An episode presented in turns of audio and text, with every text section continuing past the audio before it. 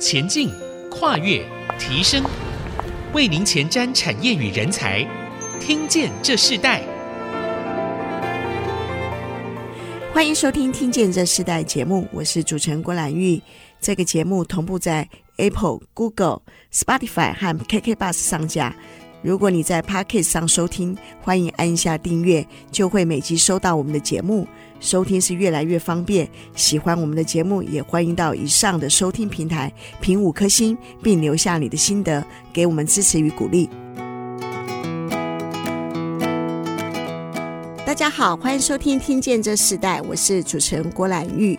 啊、我们今天在《听见这世代》节目现场，我们要跟大家分享的是谈到科技医疗全人发展，新时代偏向儿童医疗发展的趋势。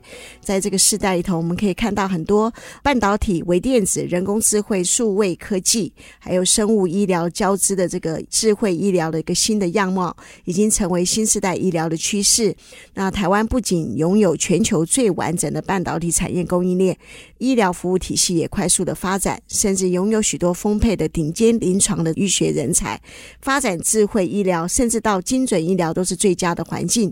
但是，如何平衡这个城乡医疗的健全性啊，仍然需要大家一起来投入，一起来关心。所以，我们今天特别邀请到普济医院的院长苏世强苏医师来到我们节目，来跟我们从普济医院的医疗故事，认识我们如何将世代传承的这个偏向医疗的院所发挥到最极致的社区需要。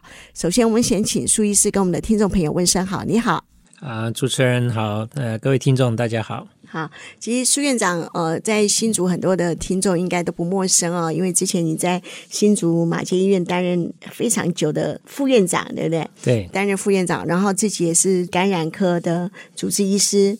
在这样的医病关系中扎根很久啊，对，十六年的病人也不算少数了。是，不过后来就退休了，就到普里去。是，那我们讲到呃普里基督教医院，其实它有很长远的一个历史。我们是不是先请院长跟我们分享一下？呃，普基主要是在民国四十五年左右，那时候有一位宣教士，就是芥菜总会的创办人孙理莲宣教师。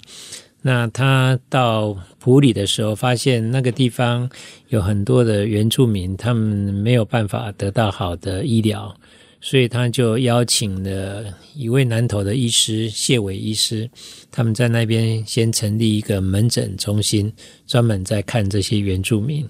那当初因为没有什么经费啦，但是因为原住民也没有钱哈，所以那时候是完全免费。那经费就是孙理莲宣教师他去国外募款来支持这个医院。嗯，所以从过去这个发展历史来看，过去的这个医疗目标和现在的医疗目标有什么特别的改变吗？我我想我们的初衷跟目标都没有变，就是我们为了照顾偏乡的这些居民，好，所以我们是尽量提供他们在医疗上面啊能够得到很好的照顾。当然，现在的环境跟以前会不一样。以前通通要靠去募款，那现在因为整个医疗体系都纳入健保，所以我们可以从健保那边得到一些资源。但是其实也不够哈。我想大家对健保都很清楚，就是目前的健保它还没办法做到一点一块，好，所以等于是所有的医疗行业大概能够。打平，或者是稍微有一点点英语就很好了。嗯，是。那医院其实还会经过一些转型，嗯，你自己发现最大的调整和转型有哪些呢？对，我想医院的发展跟社会的变动有关系。当初他们设立的时候是原住民为主，但是后来发现除了原住民以外，还有很多的社会弱势在那边，比方说有一些孤儿，或是一些。呃，弱势的妇女，哦，所以他们除了医疗以外，还有做一些社会服务的工作。那目前普基的呃施工，除了医疗以外，还有一个很重要就是长照，因为董事会在九二一以后发现很多年轻人都从普里呃出来外面工作，那留在普里的都是一些年纪大的人，那他们需要照顾，所以呃在九二一。发生以后没多久，我们就成立一个基金会，社福基金会，叫做“愚人之友基金会”，专门在做长照还有弱势关怀的工作。会不会因为这样而在医疗团队或是医疗设备中有什么样特别的创新？好，我我想医疗还是我们最主要的工作了哈，因为当初去那边就是要照顾一些生病的人，那长照等于是比较偏向社福的工作。不过因为像埔里还有附近的一些乡镇，像国姓、鱼池啊，还有三地乡仁爱、信义这些，他们的老年人口都已经超过百分之二十，好，所以老人的问题。在那边是一个我们需要去关注的，所以我们为什么会从事长照？就是说这部分真的很多需要去帮助他们的部分，然后啊长照跟医疗当然不太一样哈，但是我们现在目前就是尽量看能不能把两个联合在一起，因为呃这些老年人多少还是会有一些疾病，而且到最后呃他还是需要医疗这边来照顾。好，所以我们目前就是把长照跟医疗啊、尽量联合在一起，然后他所有的资讯我们也跟他串联。我们照顾的呃病人已经不是有生病或什么，我已经往那种亚健康健康那边去哈，盼望他们在日常生活上面就可以得到比较好的照顾，尽量避免他们步入疾病的一个状况。所以，其实预防医学。的医疗有一点呢，团队和设备就会更多的呃进驻在这个医院里头，对不对？对。那可不可以举个例子，例如哪一些类型？我们现在就是对于一些中老年人哈，他们一旦进入我们这样的一个照顾系统的时候，我们会做一些评估。那我们现在有一些仪器可以评估他的呃身体的状况，然后我们再给他有一些课程。哦，有脑力的，有体力的，各样的课程。这样的课程当中，我们就可以去观察他整个人的身体的改变。哎，那我们是盼望，就是说，呃，借由这样的一个课程，让它老化的速度可以减缓。嗯，是。现在很多的医疗体系都有很多年轻的医生。对，在这样子的一个新医疗时代，你自己怎么带领普及面对这些新的挑战？啊、呃，其实，在偏乡的医疗，它最困难的就是人力了。所以刚刚讲说，医师啊、当然我们有一些年轻的医师会过去。那在之前是公费医师，哎，那大部分的公费医师，他们啊、服务期满以后，大概百分之八十都会离开，只有少数一两个会留下来。但是留下来的这些年轻医师，他们如果有结婚生子的话，小朋友到一个年龄，他们也是会离开，因为小朋友教育的问题。哦，所以主要是因为教育的问题。然后有些是他的太太不习惯那么单调的生活，所以他们就会离开那个地方到都会去来。嗯，哎，所以我们那边的医师啊，呃，愿意留在那边的，我们都很感谢他们了，因为我们的。我记得我前一阵子看一下我们的平均年龄好像是五十几岁，五十几岁。那院长你自己当初在新竹马杰，后来退休之后，那你进到普基医院，然后担任院长，那时候最大的关键是什么？哦，呃，其实我那时候决定要从马街退休，我自己有设定几个地方，然后当然都是基督教医院，那有的也都是比较偏向，比方说普基是我设定的一个。标的，然后恒春基督教医院也是，台东基督教医院，哦，或是门诺医院，这些当初我也跟上帝祷告，就是说，你到底要我去哪个地方都可以，那你就让那一个医院的院长打电话给我，哦，嘿。结果过没几天，普基的院长就打给我说：“听说你要离开。”我说：“是，你怎么知道？我还没跟人家讲。”哎，他说他感受到啊，所以我们谈一谈，我就过去了。对，所以呃，刚刚院长提到一个很重要的，呃，这个普基医院呃非常多的医生，但平均年龄是五十五岁以上啊。对，那真正年轻的这个世代的医生，他们在偏向医疗的环境中，还是会面对家庭教育等等这样的抉择。我们先休息一下，在下一段部分，我们要特别呃访问普基医院的这个院长苏世强苏医师呢，你自己怎么带领整个医院从这个独特性到整个的医疗发展，然后你自己在这个过程中最大的学习是什么？我们稍后回来分享。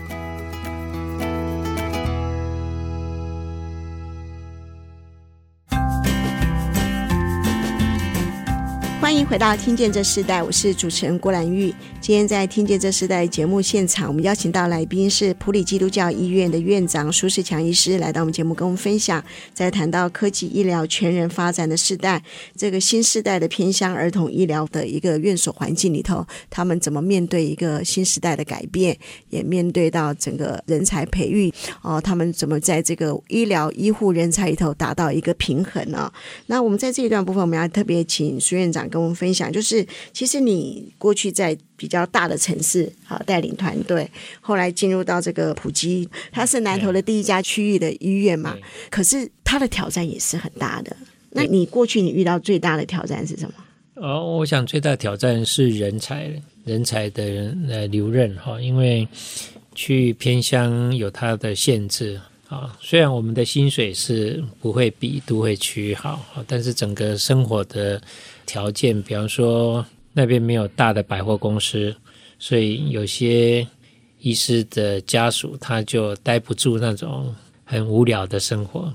然后那边的教育要跟都会区比，也是可能有一点差异的。好，所以有些医师的小孩子长到，比方说到国中，他们就必须离开那个地方，到都会区去。哈，所以我们在那边。最大的困难就是人才的留任，我觉得这个不是一个医院可以来完成的一个任务，所以我去了那边以后，发现这个必须要整个社区一起来哈，所以我们就开始跟地方上的各个企业来开始结合，我们希望把普里如果可以呃建设成一个呃很多样化的一个社区。然后我们也有一个好的教育水准、教育的系统的话，可能医师愿意去的机会就会比较大。嗯、可以举一些呃实例吗？就是说我们呃最近呢哈，最近我们跟暨南大学合作了一个护理系，哦，那护理系今年八月开始上课了。那我们在那边，我们希望的是培育原住民的子弟。因为我们发现，就是说，会愿意留在偏乡的原住民的可能性会比较高，呃，而且当我们训练他有一技之能的时候，他也可以改善他的家庭生活。这个对于呃，不管是医院，对于呃当地的居民来讲，都是一个有益的一个呃措施了哈。那。呃，暨大校长吴校长他也很支持这样的一个想法，所以我们一拍即合，我们就开始去筹设这样子。是，普基其实也是一个在医疗环境中很有独特性的院所。那你可以分享一下，像你们有许多的偏向医疗站啊，这样的一个医疗过程，现在有什么改变吗？呃，普里基督教医院它的主要的标的是在偏乡的医疗哈，所以。呃，我们目前负责的是仁爱乡。那仁爱乡的幅员相当广阔，它一个乡的面积等于一个彰化县的面积，但它人口才一万五千个人左右。彰化的人口有一百多万，诶，所以在那么大的幅员当中，啊、呃，要服务散在这个乡里面的各个部落哈，啊、如果用传统的方式是非常耗费人力物力的。嗯，因为我们一趟出去从埔里过去，呃，近的大概一小时，远的可能要三个小时才会到。如果可以用科技的方法来加强的话，我想是很有帮助。所以最近几年我们在发展的就是远距的医疗，啊，利用呃远距的视讯这样子，我们可以呃比较及时的看到对方的需求。那我们的医师过去因为。上去的医师大部分是家庭医学科的医师，那对一些比较专科的病，他们可能就没那么熟悉，所以他们就利用视讯的方式跟医院这边来连线，然后有专科医师来跟他们讲说应该要怎么处理。那当然，如果比较严重的，就必须要送下山来了哈。哎，那那这个就是偏乡的一个困难，就是说。呃，送下山，如果他们自己下来一趟的交通，除了时间以外，他们的花费可能要好几千块。好、所以现在医院为了解决这个问题，我们也募集了一些车辆，就是如果需要的话，我们就去载他下来，帮助他们节省这些费用。哈、那现在远距的这种医疗的方式也有在进行了吗？对对，现在有我们在几个医疗站都有已经连线了。那那这一部分多少可以弥补我们在人力上的缺乏了哈。那刚刚说用科技的方式，另外一个就是呃，目前有一些 AI 的东西可以运用嘛哈。比方说我们的 X 光，我们的专任医师只有一位。那也不可能二十四小时就马上回复，所以我们现在有去引进一个 AI 判读系统，就是说对于某些特别的 X 光片，比如胸部或是脑部的电脑断层，它可以初步判定。哎，那判定啊、呃，因为这个都经过我们国家认证的啦，所以它的准确度是够。哎，那这个就可以提供我们临床医师比较及时。的一个影像的报告，这样子。嗯，对，所以在一些呃智慧医疗的部分的发展仍然在持续的进行啊。对。那刚刚你提到你们跟暨南大学的合作，现在在护理人员的这个培育是很重要。对。然后你说刚刚也提到企业，你们会跟哪些企业做连接呢？呃，我目前有一些在做远距的企业哈，比方说啊、呃、英华达啊、哦，他们也有跟我们合作。啊，当然，这个就牵涉到很多的呃面向了哈。刚刚讲的远距视讯，当然还有一些是我们在针对长照所需要用的仪器哦，然后怎么样把这些数据往医院这边传？这个目前我们都有跟一些厂商在合作。那当然，我刚刚讲就是说，在仁爱乡因为幅员广大，我去的时候也有在想说，有没有办法用。飞行器的，对，我刚才正想问这个问题。对对，我我们因为我知道园区里面有公司有在研究可以载人的飞行器，如果是用飞行器的话，一小时的车程可能我们二十分钟说不定就可以到了哈。不过那个还没有那么成熟了哈，所以我们盼望就是哪一天它如果可以的话，呃，我们就可以节省我们一些上山的时间。那当然，这个飞行器除了载人以外，我们也在想说，有没有可能送餐？我们用飞行器，因为现在送餐也是要车子在那边绕山路嘛。如果我们有一个坐标，我们用飞行器把这些食物包装好以后，就直接送过去。不过我们在想的时候，还是会有一些问题，比方说你到山上，你放下去以后，如果这个呃人不在，会不会被其他动物给吃掉？那就是还要再设一些保护的措施，嘿。所以目前只是在发想而已，没有实际在运作。对，是。哦，我们看到偏乡的这个医疗的医院啊，他们也面对了不同的，不是只有人的环境的变迁，也包含了自然环境的变迁。但我们看到科技还是仍然可以在医疗的这个使用上、甚至执行上，可以帮助你们做很多不一样的事情。这也是苏院长想要带普及医院所发展的一个新的一个未来。那在这样的一个过程当中，呃，院长提到，甚至你们有一些院科只有一个人，对对 对，所以医师还是很困难啊。真的要邀请这些比较年轻的医生到当地去做这样子的一个医疗开诊服务，并不容易哦。那你自己有想过解决的方法吗？嗯，以前解决这个人力的问题哈，一个很重要的就是公费医师。公费医师在前几年就已经对截止了哈，没有了。那现在新的一批是像清大后医系。哦，中山、中兴这些后裔系啊，但是他们的学校训练是四年嘛，哈，还要到医院去训练，可能还要在五年，所以变成还要在十年左右啊。那清大后裔系好像是前年还是去年开始上课的嘛，嗯，所以我们这样算起来，可能还要七八年才会再有公费医师进到。偏乡去，哎，那这段期间我们就只能现有的人力，然后我们去找比较大的医院来支援哈，比方说在中部地区有中山医学大学或者是彰基，那当然我们最近在寻求的另外一个资源是跟台大的云林分院，看他们有没有有人力可以来支援，因为现在其实医师也是各家医院都在抢的啦哈。尤其很多大医院都在一直在扩张，所以变成是医师也不是说那么好去聘请他们过来。哎，那所以我们除了尽力以外，我们也祷告了哈，然后看有没有这些医师愿意到偏乡来跟我们一起服务，这样。嗯，是维持一家医院，尤其是在一个区域比较偏乡的地方的时候，并不容易啊。但是人的需要是没有办法停止的。嗯、那我们先休息一下，在下一段部分也是今天我们特别要邀请苏院长来谈的，就是他们在十月呃将举办一场扶他一把偏乡儿童医疗发展慈善音乐会。我们下一段要请院长继续来分享。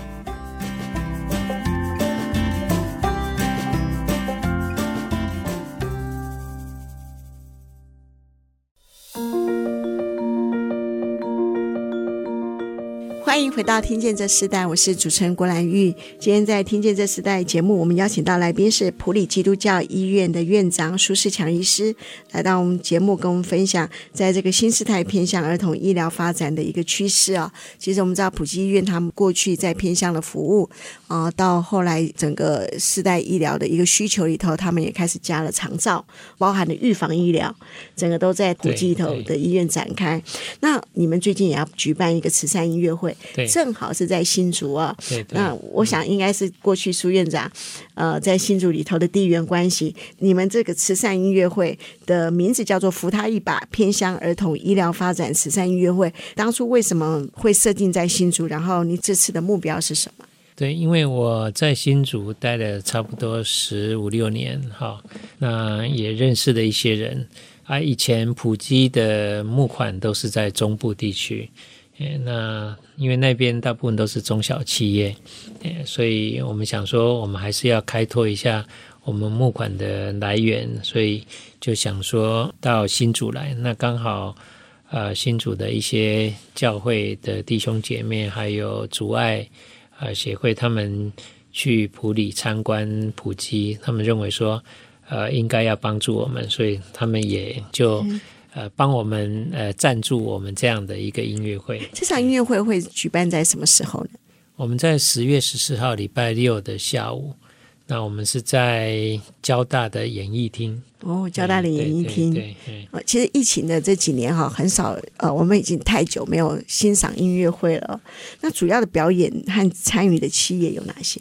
主要的表演者是有两位音乐家，一个是许又丽老师，一个是。呃，雅力木老师哈，一位是钢琴演奏，一个是大提琴的演奏。诶，那因为我们主要是要募款，所以啊、呃，有一些赞助厂商啊，目前他们愿意来帮助我们。那当然，这里面我们最要感谢的是交大校友总会。因为当初我们虽然说设定要在新主办，但是找不到场地。对，因为突然音乐会多了。对对对，嘿，我们演艺厅啊，什么都找了，都满了。后来就去找了校友总会的一些高层，那他就帮我们了。应该说，这场音乐会真正举办的地点在阳明交大。对对，但是这是交大校友总会啊，来支持你们这个活动，好，把场地然后给你们使用。最重要的，你们这次的募款目标主要是要针对哪一个医疗的设备，或是哪一些医疗的一个对象来做这样子的一个募款呢？好，本来我们设定的目标是因为偏乡，我们又做的范围很广哈，所以我们呃本来是题目还是扶他一把，但是扶他一把就扶很多人都可以了哈。刚好普基对于这种儿童的发展，我们也有在偏乡做了一些工作，所以我们就说好，那我们就为了这个儿童发展哈，为儿童早疗来做募款这样子。嗯，像在普基这个区域里头，普里或是在仁爱乡，儿童目前的数目算是多的吗？其实不多呢，因为全国统计起来，好像只有新竹是最多，最多在偏乡山地乡还好。那如果是在普里，我们就可以发现那个小孩子的出生数在下降。嗯，哦，我刚去的时候还有五六十个、六七十个一个月，那现在大概就是三四十个，就是有在减少。哎，不过就是说我们会关注在儿童，是因为我们之前的前前院长他本身是小儿神经科医师，他去原住民部落去看的时候发现。发展迟缓的小孩子还蛮多的，所以他就特别去关心这个。那有一部分是当初了哈，在比较早以前是有关呃酒精，因为他们比较容易会去喝酒，所以这个小孩子受到酒精的的影响，所以生下来就会有一些发展上面的问题，所以他就开始做这样的一个宣导，去去评估，然后去看怎么样去提早治疗。哎，那经过这几年的努力，这种酒精儿童的比例有慢慢下降。但是我们的前院长发现，现在的问题是手机的影响，也是一种瘾啊。对对，因为偏乡的小孩子常常是隔代教养，年轻人就出来了，所以小孩子是给阿公阿妈带，那他们有时候也不知道怎么带啊，所以当小孩子吵的时候，就把手机给他，他就不吵了。那小孩子看手机也会影响到他的发展，嗯，好，因为。我们的赵前院长有注意到说，这些小朋友比较没有耐心，因为他在看手机，他不喜欢，他就划掉、划掉、划掉，所以他比较没有耐心，也比较没有持久性。然后他对于这些刺激，因为没有有意义的连接，所以他虽然看到一些刺激，但是对他来讲没有意义，哎，所以他的发展就会被受限。嗯，那站在医院的这个角度，要怎么去帮助这样的对象？呃，我们有团队上山去，因为我刚刚讲说要他们下来是很困难，而且经济上也不太许可，所以我们呃每个礼拜都有团队上去，然后我们有好几个路线，那上去就是直接到学校去，那这些老师都知道哪些小朋友需要帮助的，所以他们会让他们出来，让我们有语言治疗师、职能治疗师，哦，我们的赵医师都会上去，然后看怎么样去帮助他们这样。呀，是，所以在偏乡服务里头，仍然有一群这样需要帮助的儿童或是青少年。那我们自己谈到这个世代传承啊，你自己认为一个医生最重要的使命感是什么呢？对，我以前人家问我说，嗯、要选什么样的科了哈，我都说看你的兴趣嘛哈。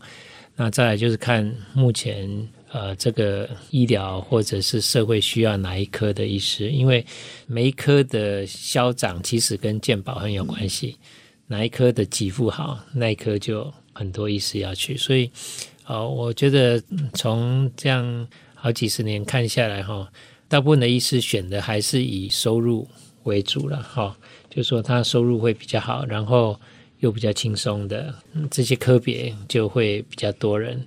那以前我在马街就是看病而已，但是去到埔里以后，那种偏向你就会觉得人生的目标不是只有钱而已，还有很多的事情，你可以去帮助很多的人。好，当你有能力的时候，你如果去帮助人，那种快乐跟你赚到钱的快乐是不一样的。嗯，所以我会希望就是说，呃，每一个医师都有一个很崇高的理想，哈。